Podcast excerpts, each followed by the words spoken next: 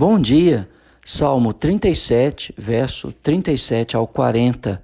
Observa o homem íntegro e atenta no que é reto, porquanto homem de paz terá posteridade. Quanto aos transgressores, serão a uma destruídos. A descendência dos ímpios será exterminada. Vem do Senhor a salvação dos justos. Ele é a sua fortaleza no dia da tribulação. O Senhor os ajuda e os livra. Livra-os dos inimigos e os salva, porque nele buscam refúgio. O salmista passava e observava que o ímpio florescia como um cedro do Líbano.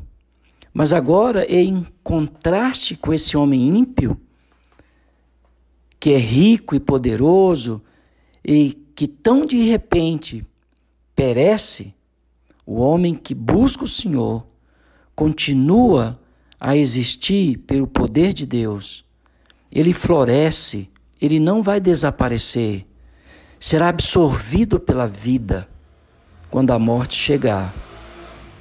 Paulo, mais tarde, fala sobre isso na primeira carta aos Coríntios, dizendo que o mortal será revestido da imortalidade, absorvido pela verdadeira vida, que é o nosso Senhor e Salvador Jesus Cristo. Então, que eu e você possamos atentar para a justiça de Deus, que não é a lei ou ritos externos da nossa fé, ou a sua própria justiça, como você vê ou como você enxerga as coisas. A justiça de Deus é Cristo. E se nós queremos que a justiça de Deus faça parte da nossa vida, nós temos que observar os mandamentos de Jesus Cristo, porque os transgressores serão destruídos e a sua descendência arruinada. Mas a nossa salvação, a sua salvação, o seu livramento, meu irmão, a sua preservação vem do Senhor. Porque nele nós colocamos a nossa esperança. Ele é o nosso refúgio em tempo de tribulação. Quando somos ameaçados, Deus nos protege. O que habita no esconderijo do Altíssimo e descansa à sombra do Onipotente, diz ao Senhor: meu refúgio e meu baluarte. Que nesta manhã você possa falar com Deus, que Ele é o seu refúgio a sua sustentação, mesmo em dias difíceis, que estão espalhados por toda a nossa irmandade pelo mundo afora. Sem dúvida, nós temos que tomar uma decisão e, e o salmista nos encoraja a decidir, a escolher o caminho que vamos andar Devemos tomar decisões sábias e certas. Se nós podemos te orientar, entre em contato conosco, para que Deus seja a tua fortaleza, um lugar forte de ah, onde você se refugia. Porque se você toma as decisões certas, com certeza você tem Deus como um lugar fortificado onde você acha socorro em tempos de necessidade. E nós temos vivido esses tempos difíceis, mas não é apenas eu ou você, esse sofrimento está espalhado por toda a nossa irmandade no mundo afora. Mas o Senhor tem nos ajudado e o Senhor tem nos livrado.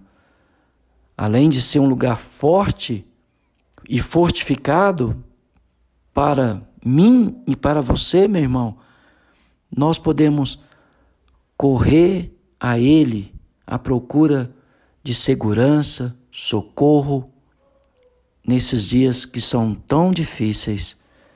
O Senhor vive ativamente, engajado em te defender, em me defender, porque Ele é a nossa confiança, Ele é, é o nosso refúgio. Por isso, eu quero te encorajar a fazer do Senhor aquele que te livra nas suas aflições e ajuda você sair das suas dificuldades. Quando ninguém mais pode, o Senhor, o nosso Deus, intervém. Por isso, descanse em Deus. Procure nele. Ore dia e noite. Deposite a sua confiança no Senhor, não nos homens, não nas pessoas. Ora ao Senhor, como Paulo mais tarde fala às viúvas que são verdadeiramente viúvas, que elas deveriam depositar sua esperança em Deus, orando dia e noite.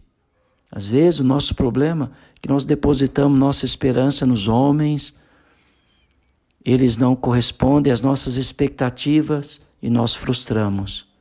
Estamos colocando nossa esperança na pessoa errada. Temos que colocar nossa esperança em Deus. E se nós temos que orar de dia e de noite, mesmo que pareça demorado a intervenção divina, no seu tempo ele agirá, livrando você das suas dificuldades, ajudando você nas suas aflições. Louve ao Senhor e coloque a sua esperança em Deus, nosso Salvador, Jesus Cristo. Que Deus te abençoe.